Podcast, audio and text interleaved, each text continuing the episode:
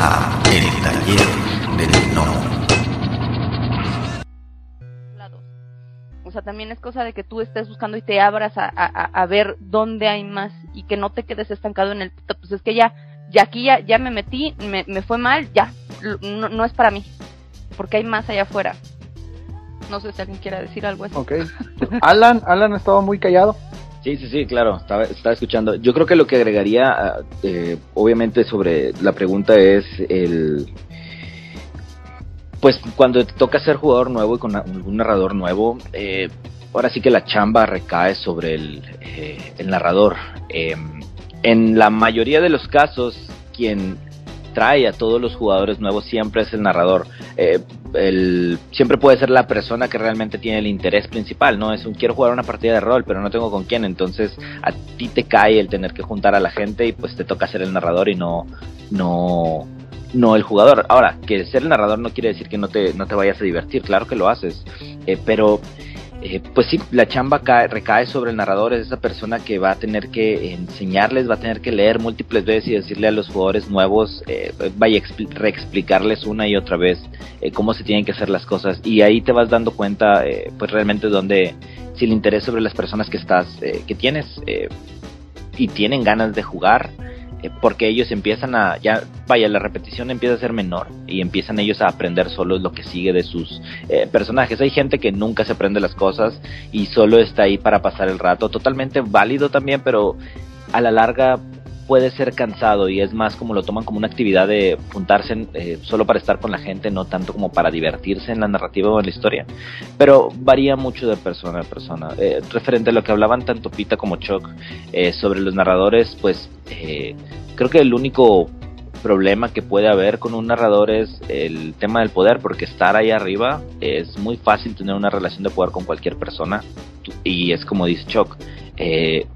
pues quien está arriba es el líder, ¿no? De cierta forma. Y quien dice tiene la última palabra, de cierta forma. Pero a final de cuentas, el estar como creando esta historia eh, juntos y dudar de la persona que está arriba, eh, en ocasiones puede ser eh, dañino tanto para el grupo entero como para el mismo narrador. Pues es básicamente ser un líder, o sea, o el líder de tu equipo, el padre de familia, el, el, o sea, cualquier persona encargada de organizar, de ver y así, se tiene que asegurar que, que, no se pierda el objetivo. Esa es la única cosa. O sea, ser un narrador no es diferente a ser un organizador de eventos. sí, eso es cierto.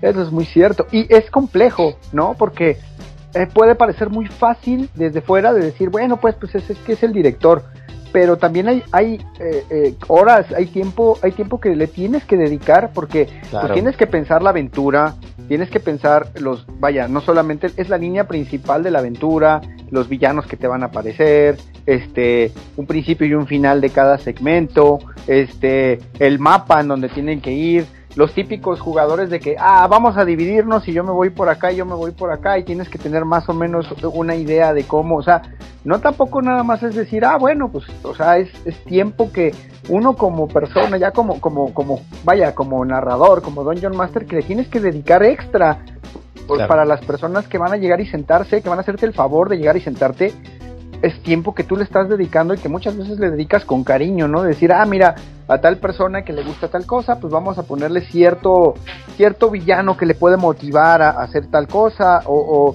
o, hasta, bueno, en mi caso particular, luego me gusta enfrentarlos a, ciertas situaciones que yo sé que a la persona le puede causar un miedo por decir algo y que para que lo confronte y lo venza, ¿no? Que, que, que le ayude, ¿no? Entonces, muchas veces es, eh, es como comentan, es una responsabilidad, pero también que se hace con cariño, ¿no? Que, que busques eh, eso que comentaron, que, que, se diviertan y que los ayudes a, vaya, a sobrellevar a lo mejor a que se les olvide el estrés, los problemas, este, muchas cosas que te hace partícipe, ¿no? De, de, de, de todo, de tu mesa, al final de cuentas. y ahora, perdón, no, dime, dime. El valor que yo le doy a los juegos de rol, que, que era lo que decía este Alan y Pita conmigo es que yo sí veo el juego de rol como una catarsis, no como ir a terapia, tengo que dejar en claro, sí, pero sí para entender cosas. Por ejemplo, eh, yo hace mucho tiempo entendí lo que era un trans antes de que se volviera algo pues más hablado, ¿sí? O sea, ver a un amigo que siempre jugaba con personajes mujer y luego ver ya después la transición me ayudó a entender más esas situaciones. También en una jugada un narrador me puso la muerte de un familiar y tiempo después me topo con la muerte de un familiar y fue y fue mejor, sí, o sea, lo recibí de mejor manera. Por eso para mí el juego de rol es catártico. No significa que para todos, porque también verlo como catarsis eh, nos puede llevar a situaciones, por ejemplo, aquí en Nuevo León tuvimos nuestro pequeño pánico satánico porque un, una persona eh, se le soltó la canica, güey, mató a su, a, a su pareja, la enterró y la madre, y le echaron la culpa a los juegos de rol. Sí, porque era un chavito que no diferenciaba la realidad de la ficción. Ya acabé. es, que ese es que ese tema, es que se llega, tocando ese tema, hijo, es que hasta qué punto en realidad tienen, tienen la culpa los juegos o hasta qué punto, entre comillas, está desviada la mente de esa persona, porque el juego está ahí y las reglas son muy claras y, vaya, ¿no? O sea, ¿cómo, sinceramente la, la, culpa es del usuario, porque el libro tiene casi todos los libros de rol, inclusive los libros de los ochentas, específicamente los libros de Mundo de Tinieblas, te dicen que esto es una ficción, ¿no? Que nunca debes de... De hecho, el, libro de Mascarada te dice eh, un ejemplo de lo que sería un mal jugador, ¿sí? Y dice, aquel, aquella persona que te habla a las 4 de la mañana para platicarte sobre su personaje y lo que quiere hacer a ti como narrador, es una llamada de alerta. ¿Sí explicó? Sí, porque tú dices, güey, es que te estás, te estás extralimitando. O sea, estás rompiendo la barrera. No estás sabiendo que, que, esto queda en la mesa. Podemos platicarlo después, pero son las 4 de la mañana. No te pases de lanza, ¿sí? Es el ejemplo que ponía textualmente el libro de, Vampiro Mascarada, creo. Tercera edición, una cosa así. De que, para que tengas eh, de reconocer los focos rojos, ¿no? Claro, pues es que imagínate, eh, era la época de los de los dos, principios de los 2000 con el grunge, el perdón, con el grunge no, con el con el nu metal, ¿no? Donde todos los niños eran emos y darquetos y metaleros y no entendían las situaciones de la vida y eran rebeldes, güey. Si el libro no te dice eso, pues ¿qué permiso te va a dar? Me explico, donde juegas un vampiro. Es más, donde era bien fácil sexualizar a la mujer, lamentablemente, porque siempre te pone el cine y el folclore que, que, los vampiros son sexuales. ¿Sí? Y eso no significa que tengas que propasarte. Ya en los libros nuevos de vampiro dice, eh, güey, no es necesario y no te da permiso a nada. ¿Sí?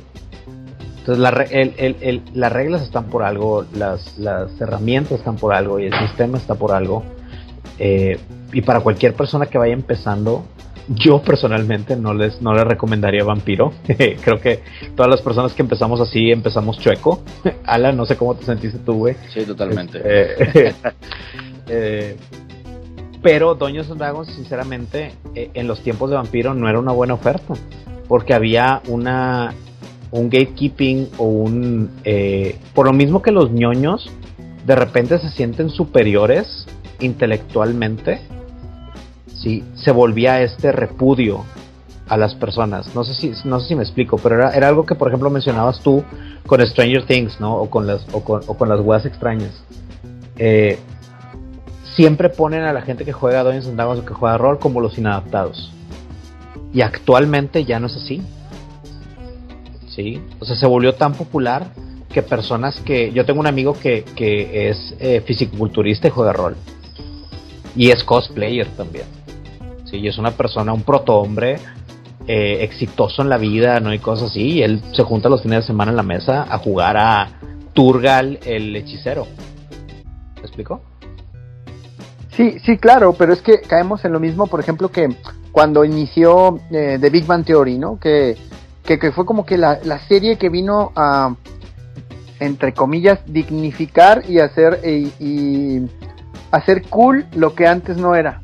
O sea, que decías tú, ah, es que los ñoños, y siempre eh, me tengo que encasillar porque a mí me tocó, éramos motivos de burla, el que colecciona cómics, el que le gustan los juegos raritos, el que le gustan los videojuegos, y sale esta serie y de, de, la noche a la mañana este se vuelve se vuelve cool lo que no lo era, ¿no? Entonces con el juego, por ejemplo, en, cosas extrañas, es lo mismo, ¿sabes? A los niños y yo estaba atacado de la risa y mis hijas me decían, mira papá, ahí estás tú, porque pues estuvieron acostumbradas, estuvieron acostumbradas a que se- venían aquí a la casa a jugar mis amigos y era, pues, estaban atacadas de la risa porque me decían, ay, mira, ahí estás tú con tus amigos.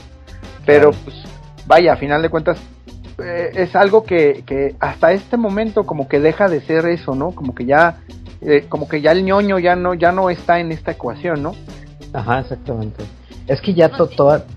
Sí, dale, Pita. Es que más bien, o sea, seguimos siendo ñoños, pero la cosa es que el ñoño no, no se encasilla en una sola, en un solo somos- arquetipo, o no un solo funcionales ahora. Exactamente, o sea, hay, hay ñoños para de todo tipo, o sea, por ejemplo, tienes el ñoño, eh, ah, no sé, o sea, eh, co- como puedes tener el ñoño de los ochentas, este, el mal estereotipo, porque a mí no me gusta que, que- que honestamente los vean así como el, el gordito de lentes chistoso, eh, pero aún así los, los hay, como está, por ejemplo, un Alan Valles, que tú lo ves y es un mono de casi que uno 80, este, No, guapo, este, o sea, que es como de de, de, de- de, o sea, es como decía no decir uno, luego, luego a decir le trona la tacha y dice que tú no, tú eres los que nos buleaban, tú no, tú no deberías de existir, Pues, pero así, ahí está, o sea, es un ñoño también, o sea, es, es solamente Yo- un ñoño diferente. O, o como otro amigo de nosotros que también este, es parte del equipo de rol, que dice, güey, yo todos los días hago ejercicio, aparte de Alan, ¿no? Que es este Marco.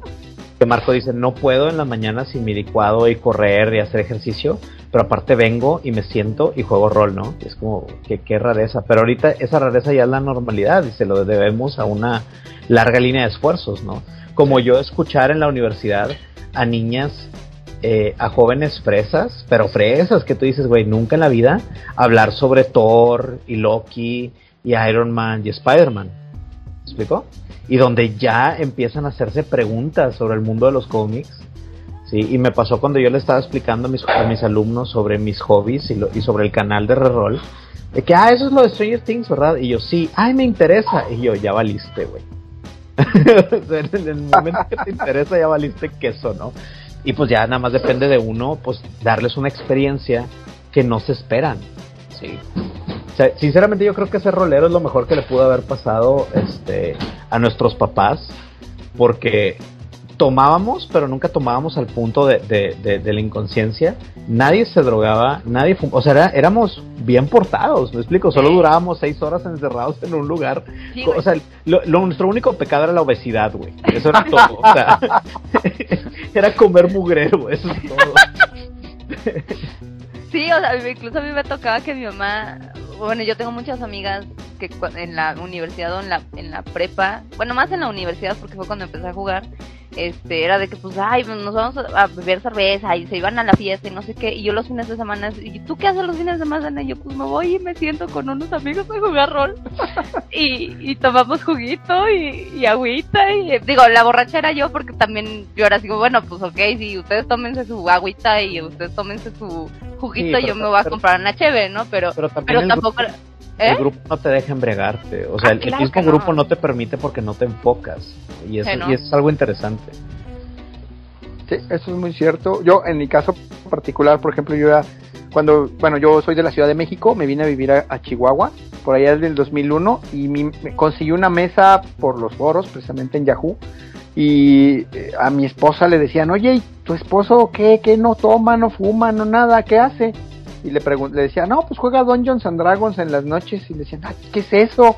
Y alguna vez una, un vecino vino y este y estaba eh, pues entró y pues estábamos estaba viendo que estábamos jugando y si qué están haciendo no pues estamos jugando Dungeons and Dragons ah vale y se- eh, me puedo quedar y se quedó a observar. Y dijo no saben que ya me voy ¿Y por qué no pues es que no están pisteando le digo no pues no o sea no no como que la gente no no no vaya no dimensiona hasta que en realidad estás este pues, en la mesa no Sí, yo creo que es un hobby muy sano que se volvió más sano. O sea, la, la gente que hace, que ya hace ejercicio y aparte juega rol, es, es una raza superior a lo que éramos nosotros en nuestro momento. O sea, eh, sí, y es una, dos, tres, cuatro cervezas. Ya cuando eres adulto, obviamente cuando eres adolescente, a mí me pasaba cuando jugaba vampiro que estaba la gente de mundo de, de hombre lobo y ellos sí veías, güey, y cada uno parecía más recluso que el anterior. Sí, o sea, uno robó, el otro mató a su familia, o sea, se veían, pero y era de que no, nos vamos a juntar a jugar rol de, de- de hombre lobo y llegaban con sus caguamas y yo, güey, yo no puedo hacer esto, o sea, tengo 15 años, 16 años, ustedes están mal. Y resulta que no era así, simplemente era su, su y otra y es otra enseñanza, ¿no? Que es que es no juzgar al libro por la portada y su portada era totalmente rayada y llena de stickers, ¿no? Este, pero pero pero creo que es un es un hobby de todos de los más sano en cuanto a a lo que puede hacer por tu persona. ¿no? Sí, eso sí, eso es muy cierto. Y ahora, ahora, aquí hay otra pregunta. ¿Es sano? Sí. Pero ¿hasta, hasta qué punto en la actualidad es alcanzable por la gente? Digamos, eh, el kit básico de Dungeons Dragons, por ejemplo, no nos vayamos al 3.5 porque en la actualidad comprarlo es caro. Pero comprar los manuales nuevos de la 5.0, que a mí en lo personal no me gusta, pero tienes que comprar tres manuales, ¿no? Como lo, como lo que platicábamos, comprar el manual del Dungeon Master, que son las reglas básicas, el del monstruos, porque si no tienes, no tienes contra qué pelear, y pues el, el del jugador, ¿no? Que es con, con las reglas con las que vas a crear los personajes. Y pues ya ahí de entrada te metiste, si lo quieres comprar original, los libros que te vas a meter, tres mil, cuatro mil pesos. Eso, creo que ahí, ahí me meto yo, eso hubiera sido antes. Afortunadamente, eh, pues la, la globalización en Internet nos ayudó, sobre todo por el hecho de eh, plataformas digitales como, eh, ¿cómo se llama esta página? D&D Beyond, esta página eh, de america- americana que graciosamente te da ahorita en lugar para que no hagas ese gasto de los tres mil pesos en todos los libros, te da las reglas básicas y ciertas partes tanto del manual de monstruos como el manual de jugador, de perdón, de Dungeon Master para que tú puedas iniciar este tu propia aventura. Hoy en día la accesibilidad para jugar juegos de rol, en este caso ahorita hablando de eh, Dungeons and Dragons, eh, quinta edición particularmente, es eh, pues esta flexibilidad que lo se ha hecho tan popular el rol que cada cierto tiempo ellos están dando cosas gratuitas a la gente que está eh, solo con el hecho de suscribirte a ellos, estamos hablando de que la suscripción es, eh, el más básica es, gratuita, entonces aunque tú hagas una cuenta con ellos, tú puedes acceder a todo el al material necesario para empezar tu jugada, incluso a material que ellos van poniendo por temporadas, como mencionaba, de que pueden poner de marzo a agosto, eh, una aventura eh, totalmente gratuita a la que tú puedes acceder y todo eso. Entonces hoy en día ya es mucho más sencillo entrar a, a esa parte y hablando obviamente de juegos eh, como más populares porque pues hay gente que también hace juegos que libera de manera gratuita para que tú puedas eh, probarlos que son todavía más sencillos pero sí, hoy en día yo creo que ya no es necesario el, el gasto tan grande, es más como ese gancho que dicen, ¿no? O sea, te damos esta parte, tú puedes experimentar y si te gusta, tú ya puedes ir a comprar las cosas de manera digital o de manera física. Pero con las puras reglas gratuitas ya tienes, o sea, ya si le metes es porque de plano tú quieres quieres expandirte, ¿no? Pero por ejemplo, a- a- Adro, este, ¿cuánto te gastas actualmente en una cena para una persona? Sí, sí, sí, la verdad es de que... ¿Cu- ¿Cuánto te gastas? Hablemos de números. Hijo, ¿400 pesos? Sí, pues sí, la, por ejemplo, ahorita que lo pones así, la semana, eh, este fin de semana salí con, con, con mi esposa y una de mis hijas y me gasté como mil, como mil trescientos pesos. Sí, claro. O sea, sí, obviamente si ya tienes eh, familia o por ejemplo salir con tu pareja, ¿no? A mí me toca con los estudiantes que hacemos esta pregunta porque soy, soy maestro de negocios y ellos se gastan mínimo 500 pesos por salida. Claro. Sí. Y les digo, ¿sabían que el Starter Kit, o sea, el kit de inicio ya en español, porque ya sacaron Dungeons and Dragons en español, eh, está en 600 pesos? Sí, y te asegura 5 meses de juego. O si juegas una vez por semana, obviamente, ¿no? Este, y ahí vienen suficientes reglas para que no necesites nada. Es más, te vienen los dados, te viene la pantalla, te viene, sí. A mí lo que me enganchó no fueron los libros del, del manual del jugador ni, ni de Dungeon Master y así. Yo puse el starter kit de, de las minas de Fandalín y ahí me enamoré completamente. Toma en cuenta que yo venía de Mundo de Tinieblas, o sea, yo venía de Teatro de la Mente. Que si juegas cosas, Teatro de la Mente para, para, para, tu- para el público que no conoce, es básicamente eh, imaginación pura, ¿sí? O sea, el narrador pone escenarios, tú haces las preguntas de, oye, ¿qué hay aquí? ¿Qué hay acá? Y tomas acciones con, con eso, ¿sí? Pero es completamente imaginativo. Eh, este, mientras que Dungeons and Dragons, el atractivo que tiene, pues es que es más visual. En, en cuanto a la, al, al, al, al, espacio en el que habitan los, los personajes.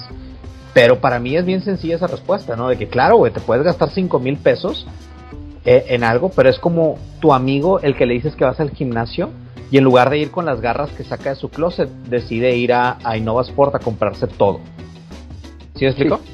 O sea, puedes empezar sí, sí, claro. con tus tenis y, tu, y tus pantalones pinches, o puedes de plano comenzar con tus, con tus este, tenis eh, de marca profesional y tu ropa, sí. Pues muchas gracias que han llegado hasta el final del podcast. Si les gustó el contenido, por favor, denos like, compartir, suscríbanse o pónganos un comentario en la plataforma donde nos escuchen para que podamos llegar a más personas. Muchas gracias. La voz y la producción de este podcast estuvieron a cargo de Adro, a un guion de El Piedra. Para todas sus dudas, sugerencias y comentarios, tenemos la siguiente dirección de email tallerdelnomo.yahoo.com. Gracias y hasta la próxima.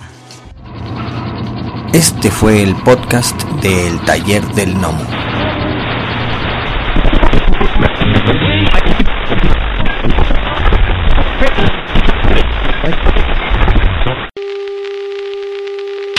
Next 60 seconds, this station will conduct a test of the emergency broadcast system. This is only a test.